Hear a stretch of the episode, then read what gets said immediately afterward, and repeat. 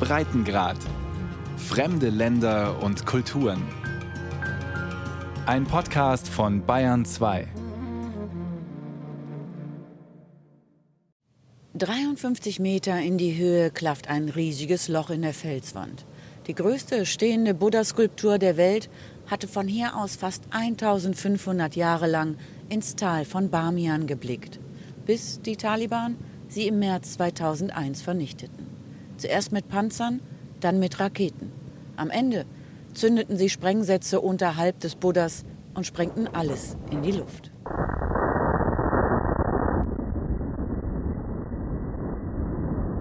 Mehrere Explosionen zerrissen die zwei Riesenskulpturen und Dutzende weitere kleine Statuen völlig.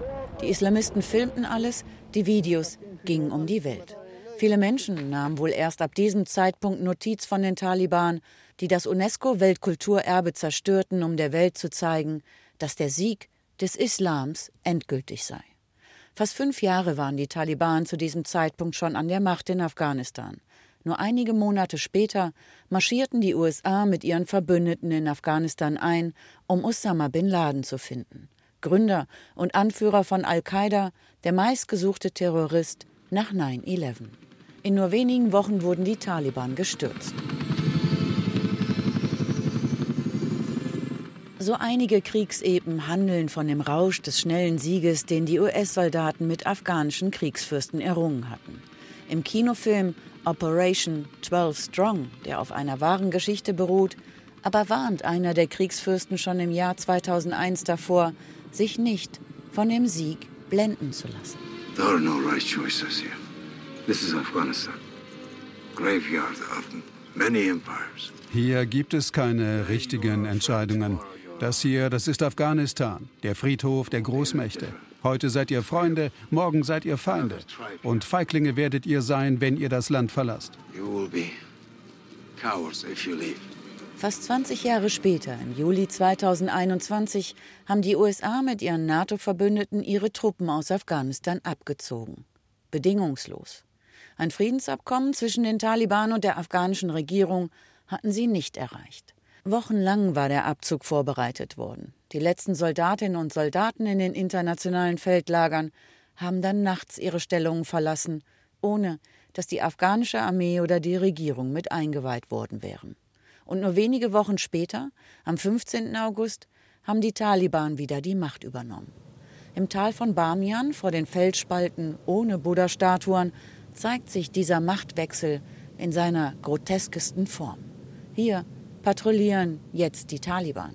Mit Kalaschnikows über ihren Schultern stehen sie vor dem abgezäunten Gelände und bewachen das Weltkulturerbe, das sie selbst zerstört hatten. Ihre Namen wollen sie nicht nennen und eigentlich auch nicht reden. Einer von ihnen, wenn auch ein wenig widerwillig, tut es dann doch.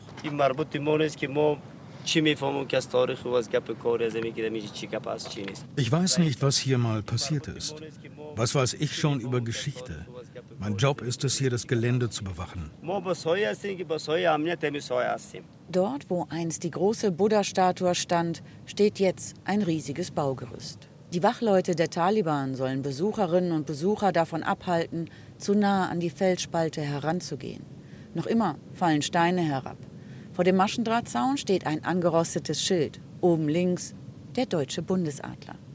Der Erhalt des UNESCO-Weltkulturerbes wird unterstützt. Von der Bundesrepublik Deutschland steht darauf geschrieben. An einen Wiederaufbau glaubt niemand mehr. Und was den Erhalt angeht, auch davon hätten sie keine Ahnung, sagt der Taliban-Sicherheitsmann, der eigentlich aus einer anderen Provinz kommt und hier doch nur seinen Job mache. والا خب او را خب ما گفتن نمیدونیم خب گپ از بالا جاییسته و میفهمه کارشون میفهمه که Unsere Führer werden darüber entscheiden. Wer bin ich, euch zu sagen, was aus dieser Stätte wird? Keine Ahnung, wie das mit der Restaurierung hier vorher gelaufen ist. Ich bin erst seit wenigen Tagen hier und die Taliban haben ja auch erst vor kurzem hier die Macht übernommen.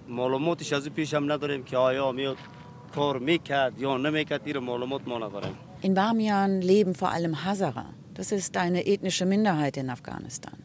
In den vergangenen Jahrhunderten wurden sie immer wieder verjagt, versklavt, getötet. Auch von den Taliban. Als die Islamisten vor 25 Jahren an der Macht waren, ermordeten sie tausende Hazara, darunter Frauen, Kinder und junge Männer. Die Hazara sind nicht nur eine andere Volksgruppe als die Taliban, sie gehören auch einer anderen Religion an. Die Taliban sind Sunniten, die meisten Hazara Schiiten. Nur einen Tag bevor die Taliban die Macht in der Hauptstadt Kabul übernahmen, hatten sie Bamian eingenommen. Ali Reza Arifi hatte noch nie in seinem Leben zuvor einen von ihnen gesehen. Bis vor kurzem hat er noch Jura an der Universität Kabul studiert. Und im Sommer ist er immer wieder nach Bamian gefahren, um seine Eltern zu besuchen und hat mit Führungen für Touristinnen und Touristen rund um die Buddha-Statuen ein bisschen Geld dazu verdient.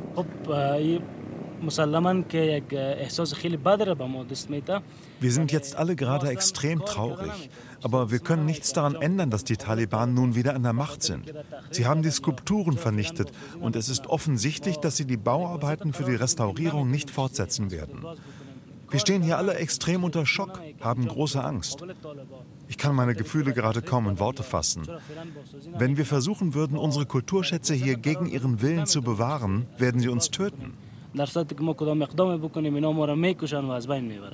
Die Islamisten hatten zwar schon zuvor andere Provinzen im Land eingenommen oder an vielen Orten gegen die US-Truppen und die afghanische Armee gekämpft, aber in Bamian, abgelegen in den Bergen, haben die Hazara in den letzten 20 Jahren im Vergleich zu anderen Orten in Afghanistan relativ friedlich leben können. Viele haben in den letzten zwei Jahrzehnten studiert, hatten wichtige Positionen in der Regierung inne oder für ausländische Organisationen gearbeitet. Nun hängt die Flagge der Taliban am Ortseingang. Keine Frau und kein Mann der Hazara sitzen mit in der neuen Regierung.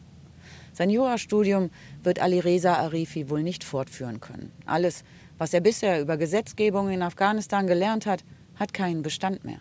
Die Taliban sprechen nun Recht im Namen der Scharia. Geistliche Führer anstelle von weltlichen Richterinnen und Richtern entscheiden nun über Strafen und Gesetze.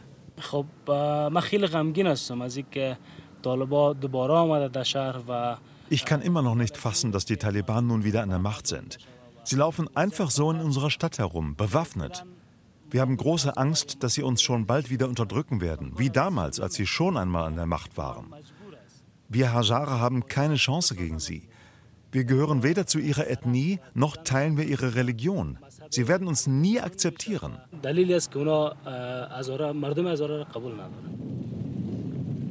Am Stadtrand, zwischen staubigen Hügeln, schaut Camilla Jungs hinterher, die mit Volldampf auf ihren Rädern einen Abhang hinunterrasen.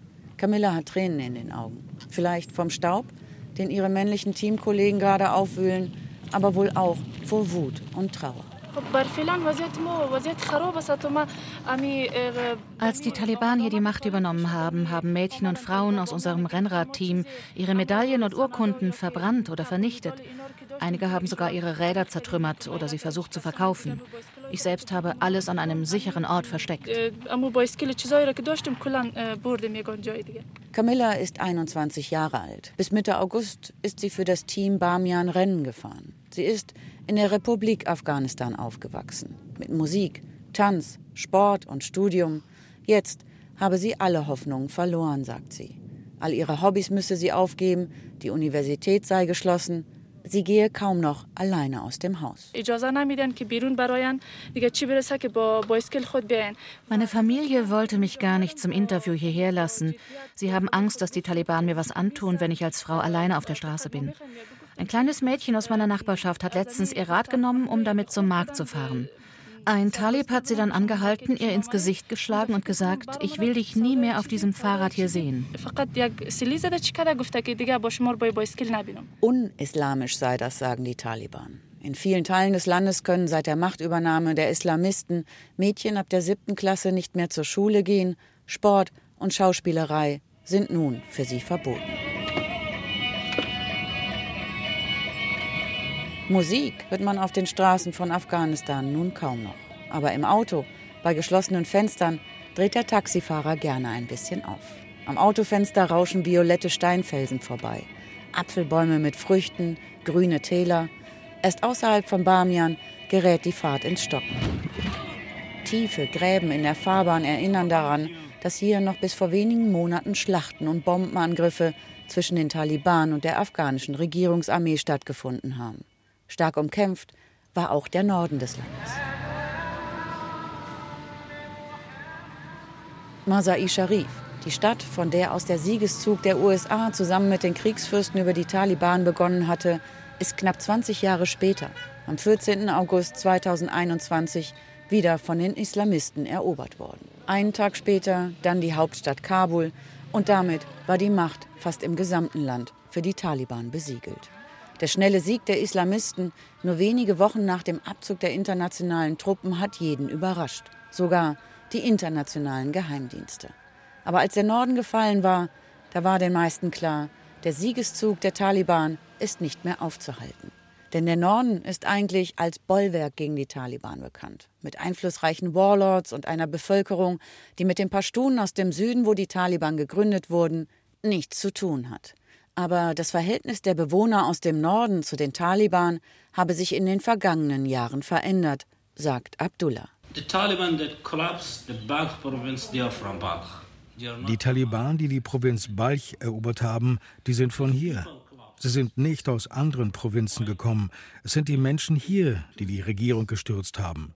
Zwei Jahrzehnte lang haben wir gekämpft. Abdullah ist heute der oberste Dekan für die Universitäten in der Provinz Balch. Einem Interview willigt er nur ein, weil er über Bildung in der nördlichen Provinz reden will. Vor allem will er, genau wie die Taliban in der Regierung, klarmachen, dass auch Mädchen und Frauen in Afghanistan eine Ausbildung erhalten können. Es müssten nur erst die Bedingungen dafür geschaffen werden. Vor allem müsste eine islamische Umgebung gewährleistet werden. Also Frauen und Männer sollten getrennt voneinander lernen. The danger come from both sides sometimes. You all, we know that. Die Gefahr, dass zwischen Männern und Frauen etwas passiert, kommt von beiden Seiten. Deswegen arbeiten wir daran, dass sie sich nicht begegnen. Denn wir respektieren Frauen sehr. Schauen Sie, meine Mutter ist eine Frau, ich habe eine Schwester. Wir machen uns Sorgen um ihre Sicherheit. Wenn sie zur Schule oder zur Universität gehen, sollen sie dort und auf dem Weg dorthin sicher sein.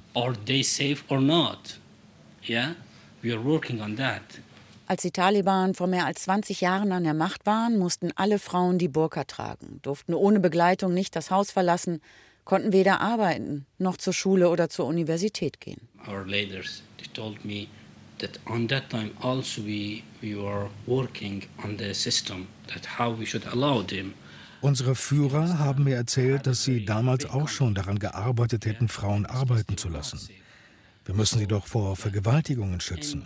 Das ist ein großes Problem auf der ganzen Welt. Der Krieg und die USA haben uns nicht ausreichend Zeit gelassen, um unsere Regierung in allen Details ausreichend aufzubauen. The world, especially, especially the United States, don't give us the time that we should make our government. Die Taliban hatten damals fünf Jahre lang regiert. Zu der Zeit war Abdullah noch Grundschüler. Nachmittags ging er in eine Koranschule. In der Oberstufe hat er sich den Taliban angeschlossen. Heimliche Treffen, keine Anrufe, nur WhatsApp-Nachrichten. Er habe, um nicht aufzufliegen, westliche Kleidung getragen und sich rasiert. Heute trägt er eine traditionelle pashtunische Kappe, langes Hemd und weite Hose. Abdullah sieht sich als Freiheitskämpfer, auch wenn er nie in den Krieg gezogen ist. Die Taliban wollten, dass er sich fortbildet. Abdullah hat Medizin studiert, nebenbei zahlreiche Kurse belegt in Webdesign und Englisch, am meisten aber habe er in der Koranschule gelernt, sagt er. Our principles are from Quran and Hadith that our religious leaders told us. Unsere religiösen Führer haben uns gelehrt, dass unsere Leitlinien in Afghanistan im Koran verankert sind. Ich habe selbst den Islam studiert. Ich weiß, dass was sie sagen und uns als Regeln vorgeben, all das beruht auf dem Koran. Das ist der Grund, warum sich so viele Leute den Taliban angeschlossen haben. In this case, people joined him. Im Untergrund war Abdullah für die Medienarbeit der Taliban zuständig und hat andere Jugendliche angeworben. Vor allem in den nördlichen Provinzen seien in den letzten Jahren vermehrt Imame in den Koranschulen untergekommen, die die Ideologie der Taliban verbreitet hätten. Abdullah sagt, er habe sich ihnen angeschlossen, um sein Land von den westlichen Besatzern zu befreien. I came to Germany and told you you should do. Anyone come in, a, in, a, in our country and tell us that we should do something that is not in our culture. Hättet ihr das in Deutschland gewollt? Da kommt jemand in euer Land und sagt euch, was ihr tun sollt, was weder eurer Religion noch eurer Tradition entspricht. Würdet ihr es zulassen, dass wir die USA besetzen und sagen, dass alle zum Islam konvertieren müssten? Und wir würden sagen, wie sie zu regieren haben. Und so war es bei uns.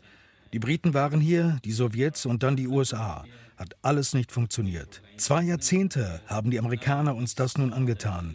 Wir haben die ganze Zeit gegen sie gekämpft. After two decades they defeat and they die Demokratie, die die westlichen Staaten in Afghanistan etablieren wollten, sie war korrupt. Die Wahlen an vielen Orten gefälscht. Unterhalb der Regierenden ein verbitterter Machtkampf von zwei Männern, die um die Präsidentschaft gebuhlt haben und notgedrungen zusammenregieren mussten. Ehemalige Kriegsfürsten, vom Westen unterstützt, sind immer reicher geworden. Jetzt, wo sie aus dem Land geflohen sind, wurden Videos von ihren verlassenen Palästen veröffentlicht. Springbrunnen, türkische Bäder, riesige grüne Gärten, während im Land eine Dürre herrscht. Drohnenangriffe der ausländischen Soldaten haben über viele Jahre Dörfer und Familien zerstört. Gerade in den ländlichen Gebieten herrschen so konservative Regeln, in denen die Stammesältesten das Sagen haben, Demokratie, Bildung für Mädchen oder Jobs für Frauen, all das ist in einigen Teilen des Landes nie angekommen. Gefälschte Wahlen und in den Augen konservativ religiöser Menschen eine nicht-islamische Regierungsform von Besatzern auferlegt, haben den Taliban in die Hände gespielt. Aber auch der Krieg, der einfach nicht enden wollte, solange die ausländischen Soldatinnen und Soldaten noch im Land waren. Insgesamt starben rund 3500 Frauen und Männer der internationalen Truppen. Bei der afghanischen Armee lagen die Verluste mindestens 20 Mal so hoch und unzählige Kämpfer der Taliban haben zudem ihr Leben verloren. Dazu Hunderttausende Kinder, Frauen und Männer, die zwischen die Fronten geraten sind. Jugendliche gegen die ausländischen Besatzer, wie die Taliban sie nennen, auf ihre Seite zu ziehen, wurde von Jahr zu Jahr einfacher für die Islamisten. If American kill run our nation, they should wait for revenge of our nation. Congratulations. Auch mit heroischen Propagandavideos. Zu sehen sind Taliban, die sich mit Trainings auf den Kriegseinsatz vorbereiten. Im Text heißt es, wenn Amerika unsere Nation angreift und mit Drohnen tötet, müssen die USA mit unserer Vergeltung rechnen. Congratulations.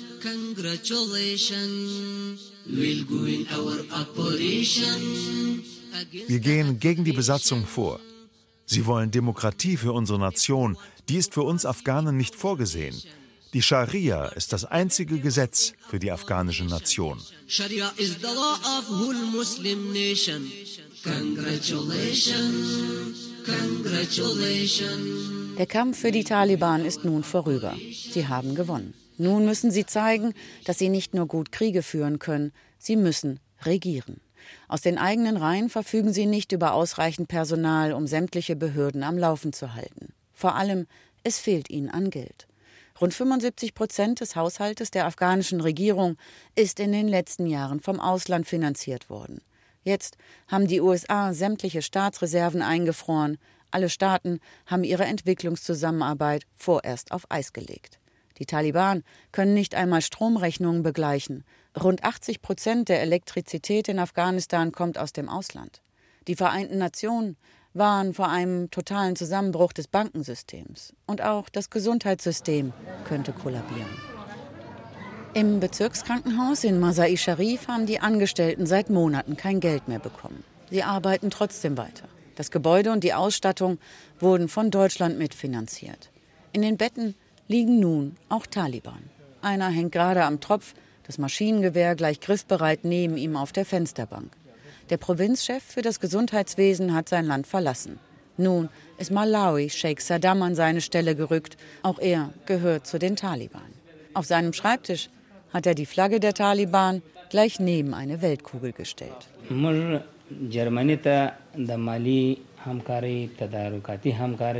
Die Deutschen haben uns schon zuvor, gerade im Bereich der Gesundheit, viel geholfen. Wir benötigen auch weiterhin die deutsche Unterstützung. Mehr als 40 Jahre hat in unserem Land Krieg geherrscht. Die Menschen sind arm und brauchen Hilfe.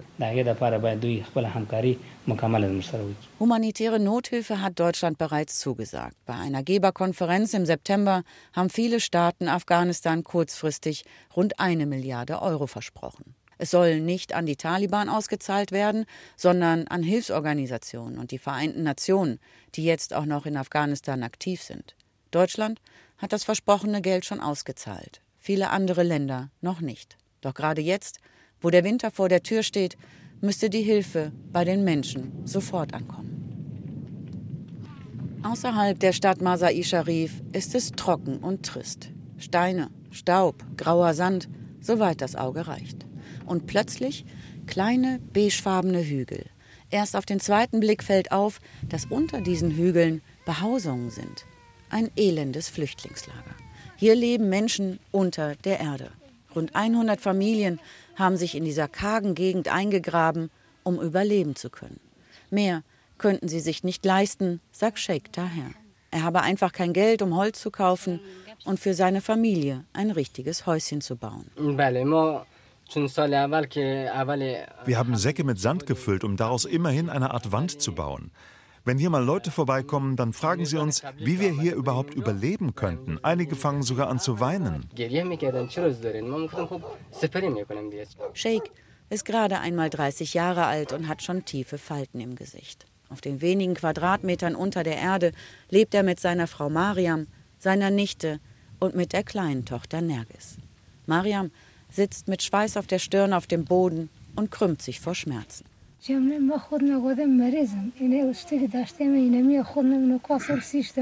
Ich bin krank. Der Arzt sagt, ich habe Gelbsucht. Aber jetzt darf ich nicht mehr zu ihm, hat er gesagt, weil wir die Behandlung nicht zahlen können. Tochter Nergis ist fast zwei Jahre alt sieht aber viel jünger aus. Wir haben pro Tag gerade mal ein kleines Brot für unsere Kleine. Das schneiden wir in Scheiben und legen es ins Wasser, um ihr daraus eine Suppe zu machen. Das ist alles, was wir ihr gerade geben können. Wie viele andere Kinder in Afghanistan auch, ist Nergis unterernährt. Seit August hat sich die Zahl der Kinder, die von akuter Mangelernährung betroffen sind, im Land verdoppelt. In dem unterirdischen Flüchtlingslager gibt es nicht einmal eine Wasserpumpe. Die Familien, die kaum etwas besitzen, müssen auch für Wasser zahlen. Es kommt von außerhalb in einem Container hierher. Die schütten das Wasser in dieses Loch, wo wir es sammeln. Aber wir können es uns kaum noch leisten. Wir haben bei dem Wasserverkäufer schon anschreiben müssen. Monatelang hat es hier nicht mehr geregnet. In vielen Regionen Afghanistans haben die Menschen mit einer Dürre zu kämpfen. Noch mehr Angst aber hat Familie Taher vor dem Winter. Mariam hat Tränen in den Augen, als sie vom vergangenen Jahr erzählt.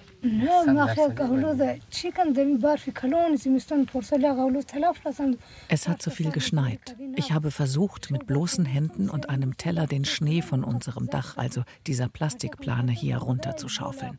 Dann ist es doch eingebrochen.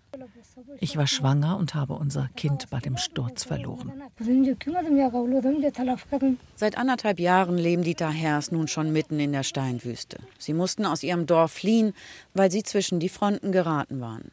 Die Taliban und die ehemalige Regierungsarmee kämpften auch in ihrem Dorf. Früher hatten sie ein kleines Haus. Als Bauer hatte Sheikh immerhin genug verdienen können, um sich und seine Familie zu ernähren.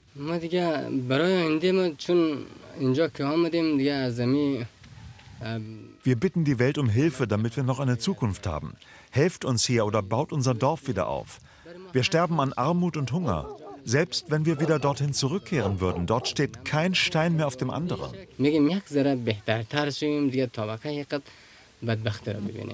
Die Hälfte der Menschen in Afghanistan weiß derzeit nicht, woher sie die nächste Mahlzeit bekommen soll. Die Vereinten Nationen warnen vor einer massiven Flüchtlingskrise.